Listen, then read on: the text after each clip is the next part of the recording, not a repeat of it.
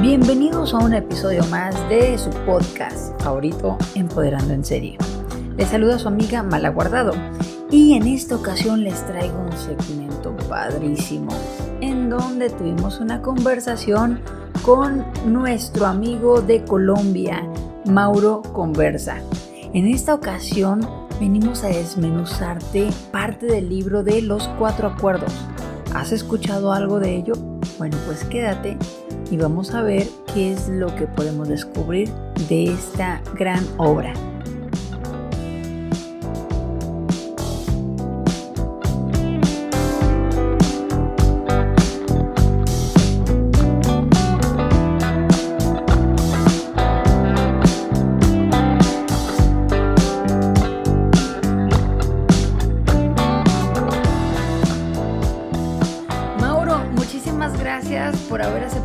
Y la verdad pues por habernos coordinado a estar juntos por fin. Tú en Empoderando en Serie y yo en Mauro Conversa. Para que veas, desde acá, desde Colombia, Colombia y México, podcasteando esta vez. Esta Bienvenidísima tú también por acá. Muchísimas gracias por haberme invitado. La verdad es que yo sí estoy bastante emocionada de que gente en Colombia me siga escuchando. Te lo había comentado también por ahí, nos están escuchando, nos han mandado mensajes. Entonces para mí era muy importante hacer esta colaboración contigo. Yo generalmente escucho tus podcasts y la verdad tienes mucho de lo que nosotros también aquí ofrecemos en Empoderando en Serie, que es justamente eso, el empoderar a las personas, el hacerles ver este pues su valor, ¿no? Para que sigan dando lo mejor de sí. Y bueno, por, eso fue que salió esta colaboración, porque somos homólogos en los temas que tratamos, porque trabajamos asuntos de formación, de el ser, le apostamos al desarrollo humano y por supuesto a la influencia social positiva. Así que muchísimas gracias por la invitación y muchísimas gracias porque estamos acá juntitos apoyando al mundo. Muchísimas gracias para los que no lo recuerdan, Mauro fue uno de los que nos impulsó desde los inicios de nuestro podcast ya que fuimos recomendados por, por él y por alguna compañía en su momento, este, justamente transformacional. Eh, y, y, uno de nuestros episodios que fue Inteligencia Emocional en las Ventas fue elegido por por esta empresa este, que tiene, tiene un apoyo para las personas impresionante y que nos hayan elegido a nosotros en ese episodio, pues es bastante bonito. Muchísimas gracias por eso. Sí, mira, estábamos haciendo la consulta de Mapa Training acá en Colombia para un emprendimiento que se llama Emprendedor del Nuevo Mundo. Ok. Es una, un dispositivo que utilizamos para empoderar emprendedores, valga la redundancia, eh, de acá, talentos, talentos locales de Armenia, Quindío, Colombia. Y específicamente estábamos trabajando los temas de eh, inteligencia emocional en las ventas y claro, en ese proceso de consultoría de contenido nos encontramos con tu buen podcast y ahí fue donde nos conocimos. Muchísimas gracias. Sí, la verdad es que para mí fue súper emocionante este, que nos hayan elegido personas como tú y empresas como, como Mapa Training que nos haya elegido para que sus emprendedores nos escucharan, sinceramente fue padrísimo. Entonces eso es algo este, que no se olvida, Mauro. Y bueno, pues de hecho de eso se trata también este episodio. Los dos nos pusimos de acuerdo, la verdad fue bastante rápido en lo que nos coordinamos para lo que íbamos a hacer porque hubo, hay un libro que lo leímos y nos deja marcados a, todas las personas que lo leen. Es un libro que si, si lo empiezas a leer lo terminas bastante rápido. Y el episodio está basado en el libro de los cuatro acuerdos. En este episodio vamos a tratar los primeros dos acuerdos. Mauro, ¿qué nos puedes decir para empezar? ¿Sabes de dónde vienen estos cuatro acuerdos? Esos cuatro acuerdos es de la filosofía tolteca. Así es. Una pregunta, Mauro. Allá este, en Colombia se ha escuchado sobre, sobre los toltecas. Mala, se escucha muy poco. Muy poco sobre este tema. Mm, poco hemos profundizado en ello. Solamente con la obra de don Miguel Ruiz, que es lo que estamos trabajando, o vamos a empezar a trabajar en este podcast, en este episodio, es que empezó como a resonar de gran, en gran medida esta filosofía. Excelente, mira, te platico tantito. La cultura tolteca en sí es una de las tantas civilizaciones precolombinas de Mesoamérica que habitó en la zona actual México y su desarrollo abarcó parte de los periodos clásicos, em, es decir, desde los años 800 después de Cristo y 1200 después de Cristo. Se dice que esta cultura tolteca fueron maestros y nómadas entonces nos deja esta enseñanza de los cuatro acuerdos. Estos cuatro acuerdos son basados, como bien lo dijiste, en esta cultura. Sus conocimientos religiosos, astronómicos, ejercieron influencia en la mayoría de los pueblos indígenas mesoamericanos, quienes consideraban el linaje tolteca como un signo de respeto y de autoridad, es decir, en su momento fueron muy respetados y eran incluso como unos maestros, ¿no? Llegaban a cierta civilización, dejaban su contenido y seguían su curso. Entonces, esto es lo que les podría decir yo eh, como mexicana sobre la cultura tolteca en lo que está basado este libro de los cuatro acuerdos de Miguel Ruiz. Bueno, mira, pues, eh, harto que no sabía del tema. Entonces... Mira cómo seguimos profundizando en el conocimiento de este, esta obra y aquí podcasteando y, la, la, y profundizando en el tema. Sobre todo porque seguramente algunos mexicanos ya lo, ya lo sabrán, pero me interesa mucho que el público colombiano este, o de América del Sur, Central, también sepan de qué es lo que vamos a tratar, ¿no? Sí, claro. Acá lo hemos conocido, la obra de don Miguel Ruiz, mm, más por su contenido eh, humano al que aporta. Ha sido el pilar de diferentes entrenamientos en liderazgo transformacional, ha sido el pilar, eh, sí, en varias escuelas de liderazgo, toman, beben de las fuentes de este libro, incluso destinan entrenamientos enteros eh, en uno de los cuatro acuerdos. Por ahí también está el quinto acuerdo incluso, pero nos vamos a, a ubicar solamente en los cuatro de la primera obra de Miguel Ruiz. Exacto. Y en específico ahorita, este, lo que le vamos a platicar un poquito a nuestro público que nos está escuchando, pues es sobre el primer acuerdo que es bastante importante. Sé impecable con tus palabras. Mauro, ¿qué nos puedes decir sobre este tema? Tú que has llegado este, a tener estos temas de manera en, en público presencial y demás, ¿qué es lo que les dices cuando escuchas este acuerdo? ¿Qué te dice a ti? Mira, Mala, y para todos. Sé impecable con tus palabras eh, en un sentido muy, muy escueto, muy básico, así como al principio yo lo reflexionaba. Era como hablar bonito, eh, cuidar tu lenguaje, no herir a las otras personas con tu lenguaje, mm, no denigres de nadie, no mm, hables mal de nadie, mm, sé dulce a las personas que les hablas, pero mira que trasciende más trasciende más y, y hago una muy buena mm, mezcla entre esta, lo que nos propone este libro y la teoría de la ontología del lenguaje de Rafael Echavarría. Y básicamente la ontología del lenguaje dice algo como, dime cómo hablas, te diré quién eres, que incluso también es de los principios de la programación neurolingüística. Pero entonces la ontología del lenguaje se fija muy bien en cómo el lenguaje, las conversaciones, son la manera en cómo los seres humanos construimos eh, nuestro futuro. A partir de declaraciones, a partir de... Eh, mm, también hacemos juicios, hacemos pedidos, hacemos reclamos. Pero básicamente construimos el mundo, construimos el futuro, construimos la realidad a partir de las declaraciones. De allí que se habla que los seres humanos tenemos dos tipos de conversaciones. Las conversaciones externas que todo el tiempo estamos activando con el mundo que nos rodea y también nuestra conversación interna, es decir, lo que nosotros nos decimos a nosotros mismos. Nuestra conversación interna, lo que nosotros conversamos con nosotros mismos cuando no estamos activando ningún tipo de acción comunicativa con nadie.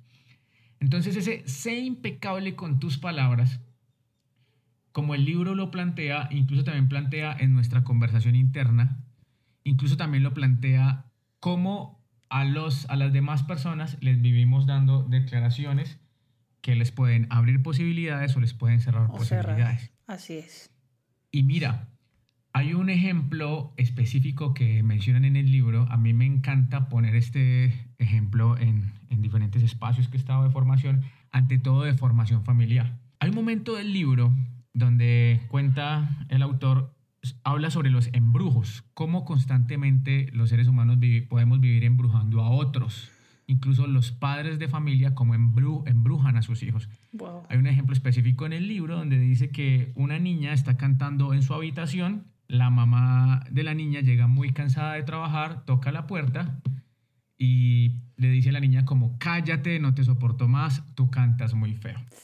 Ahí, ¡pam!, le lanzó el embrujo a la niña, oh. Lo que hizo que la niña se creyera estas palabras y que se creyó que ella que cantaba, feo.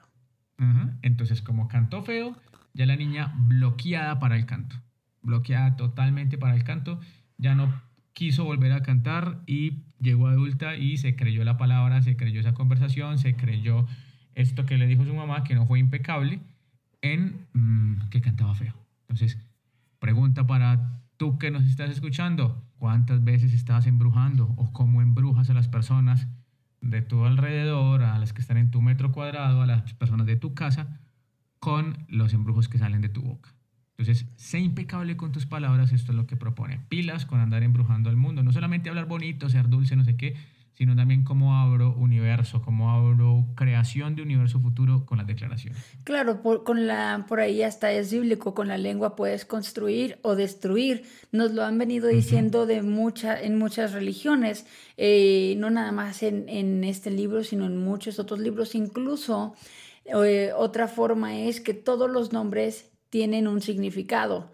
Normalmente es algo positivo, pero por ahí habrá otro en donde por ejemplo, mi nombre, este, Marta, tiene dos significados. Marta es reina del hogar, que esa es la que elijo ser, y otra es mártir. Entonces, ¿quieres ser mártir en esta vida o quieres ser la reina de tu hogar? Entonces, todos los nombres tienen ese tipo de significados. Tú verás cuál es el que vas este, a tomar posesión, ¿verdad? Esto es hablando de nombres, pero por ahí también en el libro hay algo muy interesante que menciona, que tu mente es un campo fértil y así es como debes de cuidar todo lo que plantas, porque si plantas miedo, angustia, dolor, eso es lo que vas a obtener en tu vida. Entonces hay que obtener, hay que tener un montón de atención para lo que dices, y no nada más lo que dices, sino que lo que piensas también, porque el universo es tan sabio que evidentemente aunque no lo digas, que cuando lo dices tienes mayor, mayor poder porque lo estás declarando, pero aunque no lo digas es lo que ya pensaste sobre ti, ¿verdad? Sobre ti, sobre tu vida, tus anhelos. Si tú dices, ¿sabes qué? Es que no merezco esto, el universo ya te lo escuchó y no lo mereces para él, porque ya escuchó que tú no lo mereces. Este, algunas veces, este, como dices tú, hay palabras que no es nada más hablar bonito, no es nada más no decir eh, groserías o maldiciones, que en mi podcast y el tuyo se, este, se nota de manera inmediata que no lo hacemos.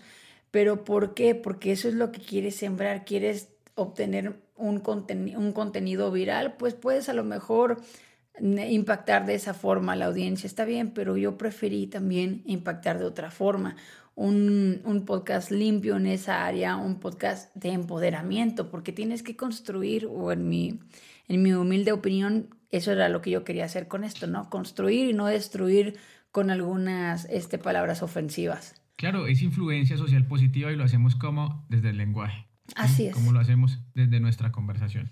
Entonces, ni modo, pues no seríamos una fuente de coherencia andar nosotros hablando, no sé, maldiciendo con garabatos o diciendo cosas que no son. Y además de eso, caer en, en, Hace poco he estado como consultando mucho sobre las trampas del ego. Andar como criticando, eh, em, no sé, irrumpiendo en la tranquilidad de los demás solamente porque nosotros elegimos vivir un estilo de vida positivo, entonces criticaríamos de los demás. Incluso ahí también estaríamos rompiendo el acuerdo. Claro. Ser impecables con nuestras palabras. Claro, claro, porque no te estás enfocando entonces en construir, sino que ya volteaste a ver al otro y estás destruyendo de alguna forma su tranquilidad o lo que sea, ¿no? O sea, era lo que decía, las palabras son energía, las palabras son fuerza y el poder es el poder este, que tiene el ser humano para expresar, para comunicar, para pensar, ¿no? Y eso es lo que creamos en conciencia, pues toda nuestra realidad, en eso se basa ese, ese primer acuerdo. También como primer acuerdo podríamos decir que sea impecable con tus palabras, por ahí lo entendía en su momento, que tú no sea un no y que tú sí sea un sí. yo sé que muchas veces vamos a quedar mal porque no calculamos bien tiempos, por lo que sea. Pero al ser impecable con nuestras palabras, por lo, por lo menos tienes que tener claro lo que, lo que quieres, ¿verdad? Si quieres lograr algo, este, lo declaras y de ahí lo accionas. De ahí eso es lo que se hace, ¿no? Entonces de esa forma vas lográndolo.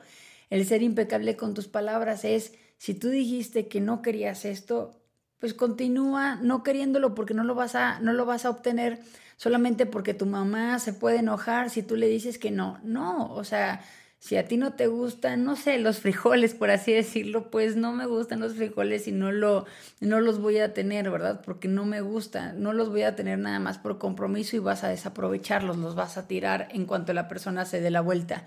Entonces creo que eso también es algo este, importante, ¿no? parte de, del ser impecable con tus palabras. Y pues recuerda, puedes soltar tantos embrujos como quieras por tu boca o puedes soltar tantos, mm, no sé, otras, otras maneras de, otros códigos de lenguaje que pueden ser mucho más edificantes, como las, las, declaraciones, como los mismos elogios, ¿no? Sí, puede ser algo muy, muy sencillo. Y algo que tú ves como algo chistoso, este, que ya de ahí se puede tornar a bullying, o sea, ya de ahí se puede tornar algo que incluso puedes provocar hasta algo muy, muy feo como un suicidio, ¿no? Porque a lo mejor la persona ya estaba tan llena de piedritas que tú fuiste la gota que derramó el vaso y ya provocaron una muerte, ¿no? Entonces es ahí donde tienes que tener mucho cuidado, como dice Mauro, con los embrujos que lanzas. Incluso hasta los puedes lanzar a tus familiares, a los cuales amas, pero se te hizo fácil reírte de algo que a ti se te hizo chistoso, ¿no? Bueno, el, todo está en calibrar nuestro lenguaje. Calibrarlo y a la final eh, eso, eso tiene resonancia y son las, hay investigaciones científicas que hablan del tema, ¿sí? O sea, cómo tus pensamientos, tu lenguaje, tu conversación interna, eh, por eso me encanta el nombre de la conversa y, mi podcast se llama Mauro Conversa porque trasciende más no solamente a, a, la acción comunicativa de conversar, sino cómo todo el mundo se construye a través de una conversación. Entonces, eh, cuida, cuida ese lenguaje, el lenguaje que tienes contigo mismo, eh, íntimo, tu conversación interna, así como el lenguaje con las demás personas, como primer acuerdo que nos propone el libro, y así no sea como el libro de, de los cuatro acuerdos, sino como principio de vida. Exacto. Y a la, fin, y a la final en un mundo con, con, donde hay violencia, donde hay guerra, donde hay maltrato, pues empezar por que nuestras palabras sean caricias para el alma de otras personas. Así es y tu conversación con el universo. Recuerda que si tú te dices que eres algo, este, pues preferiblemente que el universo escuche que eso algo es positivo y no negativo. Eh, de ahí nos pasamos al segundo acuerdo, Mauro, que es bastante complicado seguirlo de repente. No te tomes nada personal. Es súper em, chistoso para nosotros porque dices, oye, llegas, me das un golpe y no te lo tomes personal, ¿no? O sea, no puedes, no puedes ir por la vida repartiendo golpes y esperando que no se lo tomen personal, pero tú, ahí, ¿qué es lo que entiendes, Mauro? Por no te tomes nada personal. Mira, eh, en esa definición básica es simplemente lo que sucede en la vida, todos los hechos de la vida, de la cotidianidad, del normal flujo como seres humanos, son hechos eh, neutrales. Son hechos que no tienen ninguna carga emocional, son hechos que no tienen ninguna carga de moralidad, entendiendo como lo bueno o lo malo. ¿Quién le pone la interpretación de la emoción? ¿Quién le pone la interpretación de la moralidad de si es bueno o es malo? Pues yo, o en este caso tú, es quien le pone la interpretación. Que mm, sucedió algo en, en, una casa, por ejemplo, en, en un ambiente doméstico, por ejemplo, llegó el esposo donde la esposa, de, no sé, mm, de una manera normal le habló de manera normal y si la esposa en ese momento interpretó como que si le habló de manera hostil, como que si le habló de manera... Lo que dicen por acá, eh, el tono que usaste. El tono que usaste, la rabia y demás. ¿Quién lo hizo? ¿De quién es la interpretación? Pues en este caso de la esposa, quien pusimos el ejemplo. Porque a la final lo que estaba usando era un tono neutral. ¿Cuántas veces ha pasado? A mí me ha pasado, por ejemplo, eh, ante todo cuando me relaciono con público, cuando era empleado público, que es, atiende uno a las personas del público en general de la población de manera normal, neutral, sin ninguna carga emotiva, ni buena, ni mala, ni de vibra positiva, de vibra negativa. Y después resultan diciendo como, es que esa persona me habló mal, esa persona se portó grosero conmigo, esa persona me habló con rabia. Y pues estábamos tranquilos, ¿no? Entonces, entonces ¿Quién le dio esa interpretación? La otra persona que le dio una interpretación de que, para efectos de lo que nos propone el libro, se lo tomó personal. Total. Tal vez porque, no sé, vamos a hablar de ella, vamos a profundizar un poco, porque mi cara le reflejó a alguien que, con el que tenía bronca, eh, broncas, como dicen los mexicanos, porque, mm, porque mm, tal vez vio reflejado en mí o transfirió en mí algún lío o conflicto que tenía con otra persona y se lo tomó a personal cuando el evento en sí mismo era neutral. Entonces, la vida está cargada de eventos, de hechos cotidianos neutrales. ¿Quién le da la carga interpretación emocional e interpretación moral? Nosotros mismos. Entonces, de allí que si nos tomamos a personal las cosas, pues seguramente que vamos a vivir una vida viviéndola como víctimas de lo que fue, de lo que no me dijo, de lo que hizo falta, de lo que pasó, de lo que dejó de pasar. Pero a la final no es así. Y el libro nos propone esto, no te tomes nada personal que básicamente nada de lo que sucede es contigo. Exactamente, por ahí dicen, el, el, mundo no gira a tu alrededor, no lo hicieron de esa forma, ¿no? Y también es que cuando nos dicen algo que nos lastima generalmente, lo que realmente nos duele son las heridas que nosotros ya teníamos con anterioridad sobre el tema. Si te dijeron algo sobre algo que a ti te compleja o lo que sea y te dolió, tú ya lo tomaste con rabia, ya lo tomaste de una forma que al final del día la persona que vino y, este, por así decirlo, lanzó el veneno, el veneno emocional que por ahí lo llamamos, ella lo lanzó, pero ¿qué crees? Tú lo tomaste y lo hiciste tuyo. ¿no? Entonces, si te tomas las cosas de forma personal, te vas a ver en la necesidad de justificarte, defender esa versión, tratando de convencer a otras personas de que tú tienes esa razón, ¿no?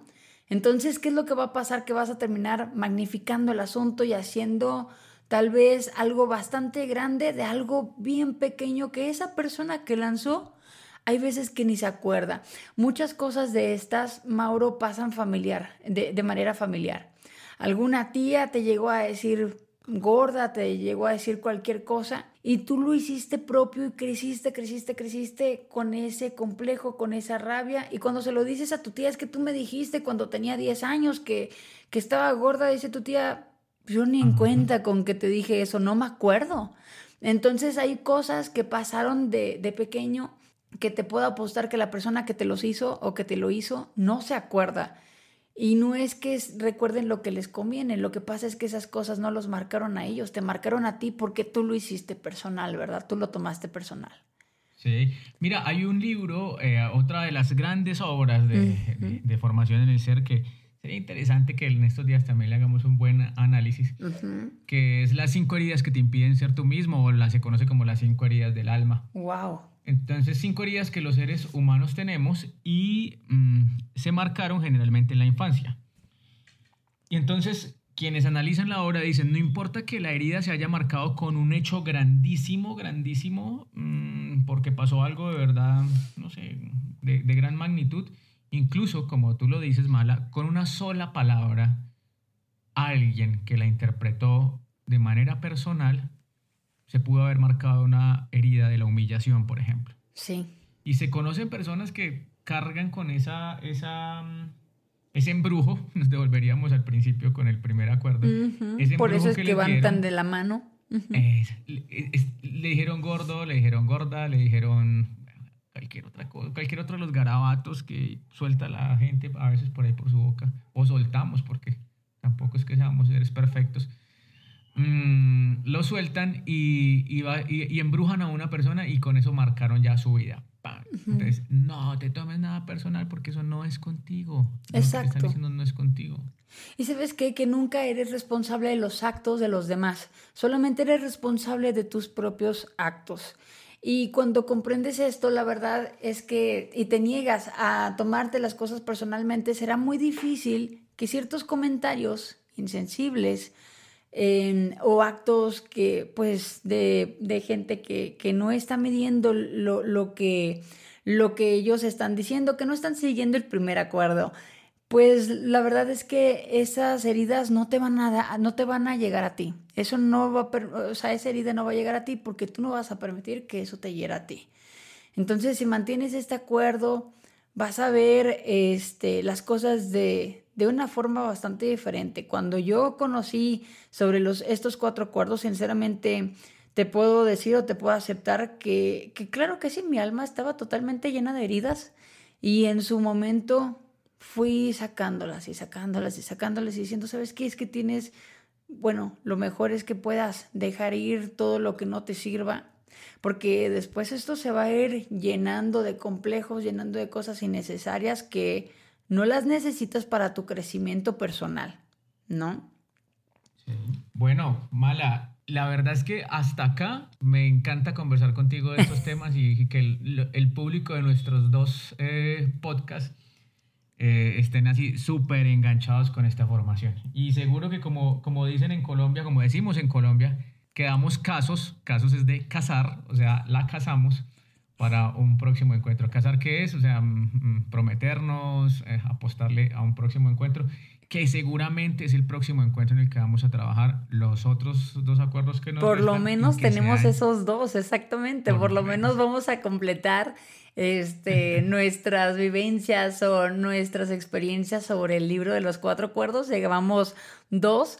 Y sinceramente, a mí también me encanta conversar contigo, como lo platicamos alguna vez. Tenemos muchas cosas en común que juntos nos va a apoyar muchísimo a seguir empoderando a las personas. Tú desde Colombia, yo desde México.